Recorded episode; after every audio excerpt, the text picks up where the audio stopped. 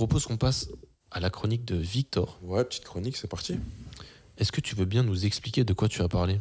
Eh ben, aujourd'hui, on va analyser euh, ensemble le Reels d'un street lifter, euh, donc un athlète qui fait du street lifting.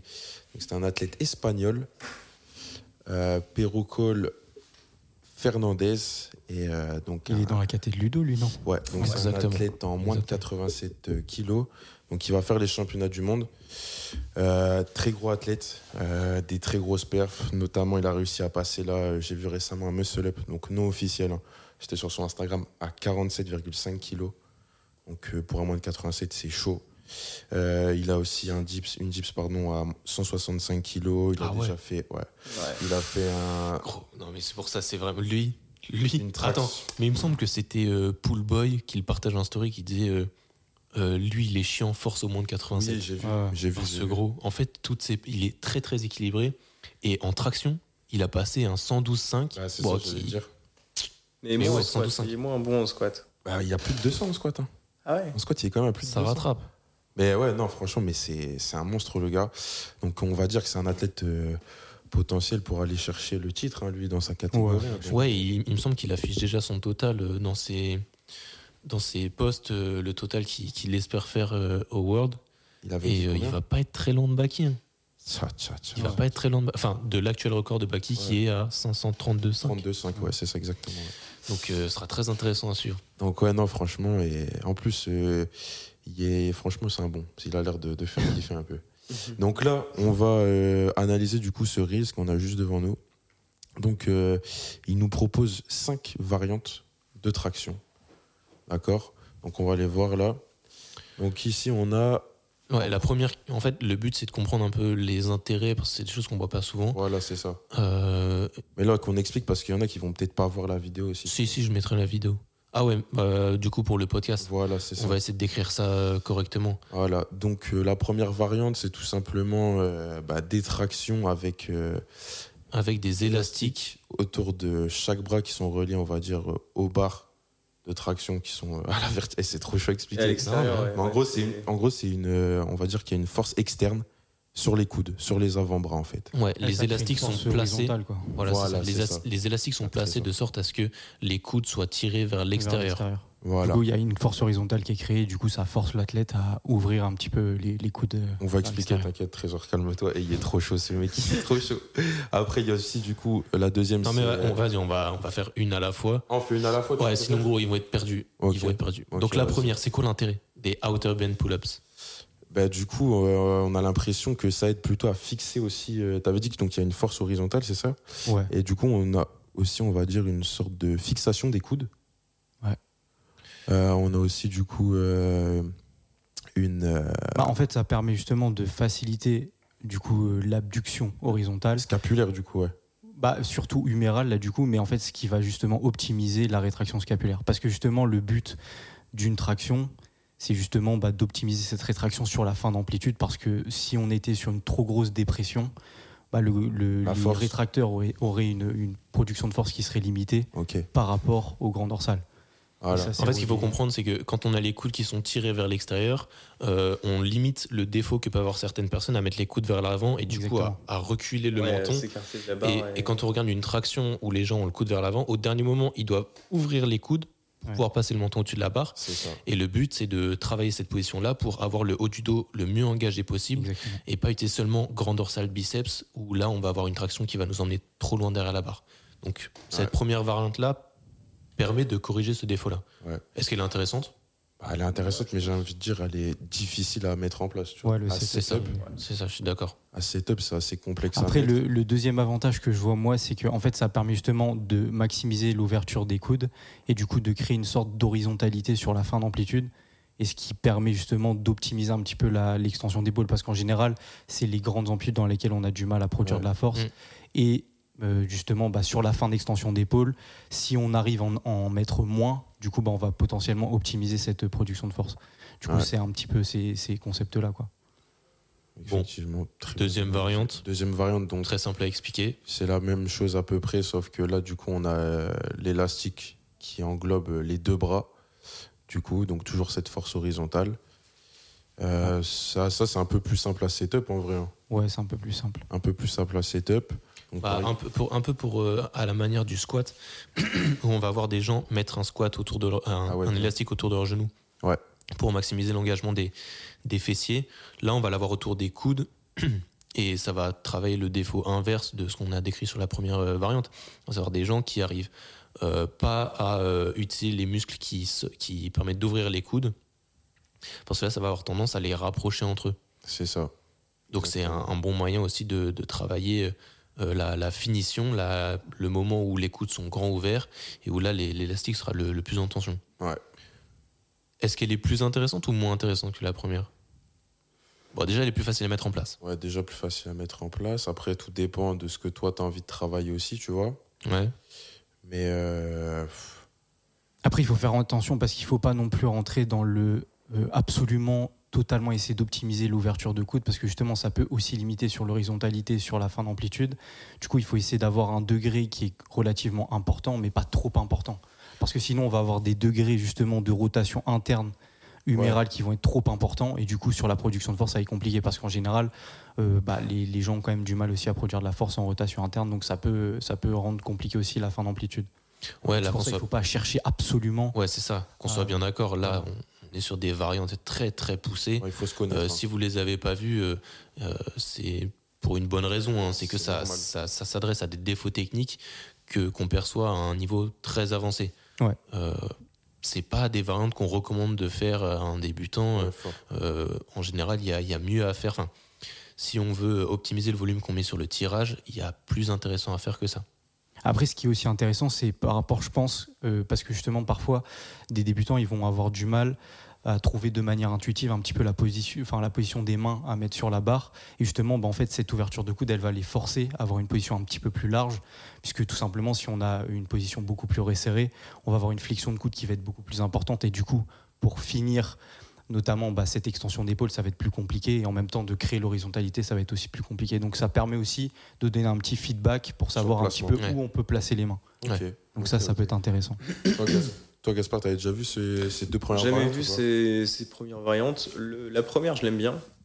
Ouais. Je pense qu'elle te permet aussi. à- Là, j'ai vu il y a pas longtemps euh, un gars qui parlait aussi de l'attraction, ça se fait dans un seul plan. Tu vois, genre si je te vois de, de profil, il faut que tu sois, euh, tu suives une, Totalement ligne, vertical. d'être, ouais, Ok. le plus proche de la barre. Et c'est vrai que bah, c'est pour ça que le poser, tu vois, c'est intéressant parce qu'elle te force à être proche de la barre Ouais. et à pas euh, t'éloigner pour te rapprocher parce que c'est là aussi, je pense, euh, Trésor pour le confirmer que tu as une déperdition de force. Ouais. Donc, non, je- la première, je- j'aime bien. J'ai j'ai envie de l'essayer pour voir un peu le- les sensations. La deuxième, un peu moins. Mais, euh, mais pourquoi pas. Après, tu vois, euh, pour re- rebondir un petit peu sur, sur ce que tu dis, euh, une traction dans un seul plan, c'est compliqué hein. suivant ta prise. C'est, à mon sens, pas possible. Quand tu as une prise trop. D'avoir une prise exactement. serrée, d'être Ouais, dans un seul plan. ouais, ouais, Et c'est pour ça qu'on voit en, en 7 rep euh, les gens élargir leur prise aussi. C'est parce que ça permet d'avoir un mouvement très vertical, du coup de limiter Ouais, le balancier. exactement. Ouais. Bon, aussi de, de mieux gérer l'amplitude. Ouais. Mais euh, d'avoir moins de balancier parce que euh, bras plus écartés, c'est plus naturel D'être dans un seul plan et tu Ouais, d'élargir, ouais, d'ouvrir les coudes. Ouais. Euh, troisième variante, Victor? Ouais, troisième Explique-nous. variante. euh, attends, parce qu'elle arrive. Ah, t'as oublié. Non, attends, pin pull-up. Ah, pin pull-up, ouais. Pin pull-up, donc tout simplement, c'est donc euh, vous faites une traction et en fait, euh, lors de la descente, vous n'allez pas en gros descendre complètement les bras tendus. Vous allez, on va dire, retomber sur euh, sur quelque chose qui fait que bah voilà, vous allez vous n'allez pas finir votre mouvement. Enfin, votre mouvement ne sera pas fini entièrement, d'accord? Donc C'est un plaisir de décrire ces Ouais, variantes. non, hein. mais je galère à décrire, gros, c'est une dinguerie. Mais en Ouais, gros, le but, c'est vous en faites gros une traction et vous, retombez, et vous retombez sur quelque chose afin d'avoir encore les bras euh, fléchis et le dos en tension. Ouais. C'est ça? Le but, c'est d'avoir un départ arrêté au milieu de l'amplitude. Ouais, voilà. Voilà. Et ça, ça sert à. Ça, tu me diras, Trésor, mais ça sert à, plutôt à travailler tout ce qui est explosivité, non? Au départ? Bah, en général, les gens mettent ça en place surtout pour euh, développer justement la capacité de production de force sur un angle spécifique. Ouais. Du coup, bah, c'est, en- ça en général, justement, ça s'identifie. Est-ce qu'à ce moment-là, dans ces derniers degrés-là, l'athlète a du mal à produire de la force? Donc ça peut être intéressant dans ce cas-là. Après, je dirais que dans cet angle-là précis, je ne sais pas forcément si c'est le plus intéressant. Parce que pour moi, justement, en fait, ça, ça pourrait être intéressant si l'athlète a ce degré-là de, de, de traction ou de tirage, il a du mal justement à garder son positionnement de départ. Du coup, ça permettrait justement de maintenir un petit peu la tension et la stabilité qui forcerait du coup l'athlète à verticaliser un petit peu plus son tirage et du coup à optimiser son tirage. Mais euh, je pense que dans la majorité du temps, ça va être plus sur le positionnement de départ qui va justement bah, euh, détériorer bah, la, le- la position de, de finition, ou sinon ça va être les derniers degrés donc euh, de production de force qui vont être compliqués. Mais ça c'est relié à la, on en a déjà parlé, à la relation tension-longueur, c'est aux deux extrémités où les, enfin même la majorité des gens ont du mal à produire de la force. Donc ça peut être intéressant dans ce cas-là, mais là je, bon, je sais pas, je vois pas. Ouais, c'est vrai, je, je suis- je suis d'accord sur euh, cette portion-là qui est sans. Je pense qu'elle est assez facile. Ouais, Ok. Donc pin pull-up. Là ensuite on a les euh, les demi pull-up, c'est ça? Les Bah, pas demi. enfin les 1,5 pull-up, ils appellent ça comment? Un ennemi. Un demi, ouais, un demi pull-up. Donc ça c'est on va dire euh, du. En fait j'ai l'impression qu'il y a un peu de comment on appelle ça? De statodynamique. Tu Moi, vois? je dirais que c'est du halt. Pour ceux qui, pour les forceux qui nous écoutent, le halt deadlift, c'est un deadlift où on va d'abord faire la première portion du tirage, Ah, on va ouais, reposer, ouais, vrai, et vrai. après on va faire le mouvement complet. Mais du coup, Là, c'est l'inverse. ouais. Là, c'est on fait une traction complète, on revient, on s'arrête au milieu de l'amplitude, on remonte, et euh, c'est encore une autre manière de, de mettre l'accent sur la, la portion haute du, Haute, du- ouais. du tirage, la, la fin de, de, de l'amplitude. c'est justement rajouter un petit peu de temps sous tension euh, dans cette amplitude spécifique. hein, donc euh, Ouais. c'est le même principe un peu. Je pense que ça, c'est une variante intéressante à mettre en place chez les gens qui ont tendance à pas utiliser du tout l'excentrique. Et je dirais, Euh, ouais. Parce que euh, en général sur les tractions, enfin comme sur beaucoup de mouvements concentriques, euh, on a tendance à tout donner sur la concentrique et à totalement relâcher sur l'excentrique. Peut-être là, c'est de, de concentrer un peu l'athlète sur la deuxième portion du mouvement, la, la portion, la, la descente, la phase, la phase excentrique. Euh, vu qu'on lui demande de faire une pause, il va forcément mieux retenir cette partie-là. Donc il y a une une mise en avant de, de la portion du mouvement et sur l'excentrique et sur le fait de la, de la remontée. Après, justement, à contrario, on va dire que, bah, par exemple, ce mouvement-là, il va euh, potentiellement permettre moins de fréquence de travail, puisqu'on est, on a un versant plus Effectivement. de, de temps sous tension sur l'excentrique, donc potentiellement plus de dommages musculaires que sur l'autre. On est plus sur un, un versant départ arrêté, donc focus concentrique. Donc on a potentiellement plus de chances d'avoir une plus grande fréquence de travail sur ce mouvement-là, puisque moins de fatigue. Ouais, c'est pas une variante qu'on peut caler, euh, qu'on peut caler beaucoup euh, sur sa semaine d'entraînement, quoi. Mais bon, ça adapté à individualiser, hein, bien sûr. Ouais, c'est ça, c'est ça. Variante suivante, Et Victor. La dernière infinity pull-up. Oh, Ça, c'est l'overcoming, la- facile. La traction Ouais. infinie, de l'ISO. Overcoming. ouais. Isométrie overcoming. Euh, ouais, intéressant. Ça, on peut. En fait, c'est, on pourrait aussi très bien en faire euh, sans élastique parce que là, sur le setup, on voit que bon, il a mis un élastique au niveau de ses pieds. C'est pas une bande plutôt? Non, c'est une bande, ouais. Ouais, une bande. C'est un va- élastique qui pourrait monter. Ce serait comme Ouais. se lester. ouais, ouais. Bah, attends, là, Donc c'est une bande. En fait, il a accroché une bande à sa sa ceinture pour. euh, Bah, pour justement l'immobiliser, en fait. Ouais, créer ça, de la ouais. force, mais Ouais. en- sans variation de mouvement. Les, les, les strongman, ils font, ils font beaucoup ça aussi. euh, L'isométrie sur montoir. Ouais, ouais, genre. euh, ils ont une plateforme là où ils doivent tirer au maximum et il n'y a pas Ouais. de, de résistance. euh. Ah ouais? Oh, j'aime pas du tout ça. Mais ça, il dit que c'est pour tuer son système nerveux. Bah ça, ouais, ça, ça, c'est un gros recrutement des unités motrices. Mais ça, c'est un peu pareil. C'est aussi pour essayer justement de, de développer bah, justement cette production de force à un angle spécifique. En même temps, ce qui, ce qui, ce qui est permis aussi par euh, cette variation, c'est que justement on a une production de force qui est plus importante qu'en concentrique, que la force maximale concentrique, puisque c'est l'isométrie Ouais. euh, en immobilisation. Donc il y a à peu près 10% de production de force supplémentaire. Donc c'est comme si un petit peu on faisait du supramax. Donc euh, ça permet justement peut-être potentiellement de débloquer certains paliers. Mais je suis pas super fan de cette variation. Ouais, à programmer, à se traquer la progression sur ça, en fait, Bah, euh, c'est super c'est compliqué. hyper compliqué, donc ouais, on peut pas euh, vraiment traquer de données assez fiables. Et en même temps, je trouve que justement, là, on le voit directement, c'est que ça dégrade un petit peu sa position. Et du coup, ça crée une sorte euh, de légère inertie et de dynamique de vitesse, ce euh, ce qu'on recherche pas du tout sur, euh, sur la traction.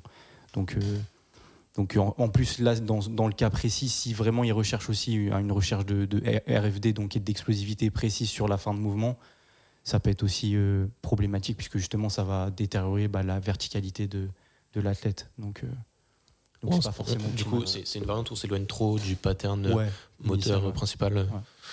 Donc, euh, à contextualiser, difficile de le recommander comme ça, mais euh, c'est c'est intéressant de voir comment lui le met en place. Ouais, franchement. On n'y pense pas forcément, mais l'isométrie overcoming, euh, il y a moyen de bricoler pour le caler sur tous les mouvements. Et si euh, vous, c'est une méthode qui, qui vous intéresse et qui vous a amené euh, des résultats, euh, pourquoi, pas, pourquoi pas tester Mais encore une fois, ce qui est compliqué, c'est de sentir une progression sur ça et donc euh, de réussir à garder cette variante longtemps. Euh, surtout que niveau intensité, euh, on- c'est compliqué. Peut pas compliqué à traquer en tenir, fait. On peut Ouais. pas traquer. Ouais, il n'y a, y a- y a pas, de, pas de charge, pas de progression, pas de, pas de mesure de l'intensité. En fait, il faudrait des outils pour mesurer la, la, la force produite. Ouais. Sur la bande. Et euh, ouais, donc là, on s'adresse euh, des, des cadres, des salles d'entraînement euh, très avancées, très spécialisées. euh, même les sportifs de très très haut niveau de la discipline n'ont pas accès à ce genre d'équipement. Donc, euh, Ça pourrait être intéressant, par exemple, en échauffement, en potentialisation. Si on cherche une post-activation, ça peut potentiellement être intéressant. Et encore, parce que je dirais que le setup, il n'est pas forcément facile à, mettre en place. Donc, mais bon, en programmation pure, je ne mettrai pas ça en place.